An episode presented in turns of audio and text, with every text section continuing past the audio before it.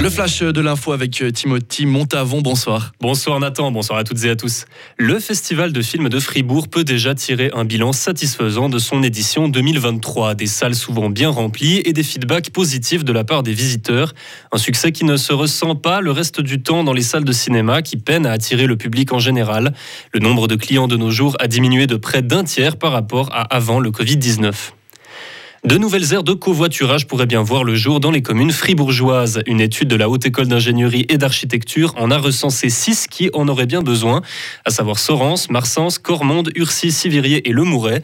Cependant, ces projets sont encore loin d'aboutir car d'autres doivent être réalisés en priorité, à savoir agrandir la place de covoiturage de Vauru et aménager celle de Châtel-Saint-Denis. L'Assemblée des partis verts et verts libéraux a eu lieu aujourd'hui à Holton. Ils y ont établi leur programme et leur mot d'ordre en politique pour cette année. Les deux partis apportent leur soutien à la votation du mois de juin sur le climat et à l'initiative pour une citoyenneté moderne qui, si elle est acceptée, facilitera l'obtention de la nationalité suisse pour les immigrés. Le magazine alémanique République n'a plus de conseil d'administration. Les membres les plus importants ont remis leur démission. Le fribourgeois Roger Devec en faisait partie, chef de la SRF et il avait donné sa démission le 10 mars dernier. Il explique avoir des divergences d'opinion quant au fonctionnement de la rédaction et au rôle d'un journal indépendant, entre autres. En effet, République est connu pour être entièrement financé par des donations des internautes. C'est un progrès pour la communauté LGBT en Allemagne. On l'a appris aujourd'hui, la procédure pour changer d'identité de genre sur les papiers personnels est devenue beaucoup plus facile. Il suffit d'envoyer une demande de changement d'état civil. Jusqu'ici, la procédure était soumise à une loi qui concevait la transidentité comme une maladie psychique. Jugée dégradante par les minorités de genre, elles ont entrepris de faire bouger les choses. Toutefois, pour les mineurs entre 14 et 18 ans, l'enfant a le droit de soumettre une demande, mais si les parents la contestent, ce sera à la justice de trancher. Dans le conflit russo-ukrainien, les combats commencent peu à peu à s'apaiser dans la ville de Bakhmut. Les renseignements britanniques rapportent que la marche des troupes russes est quasiment à l'arrêt.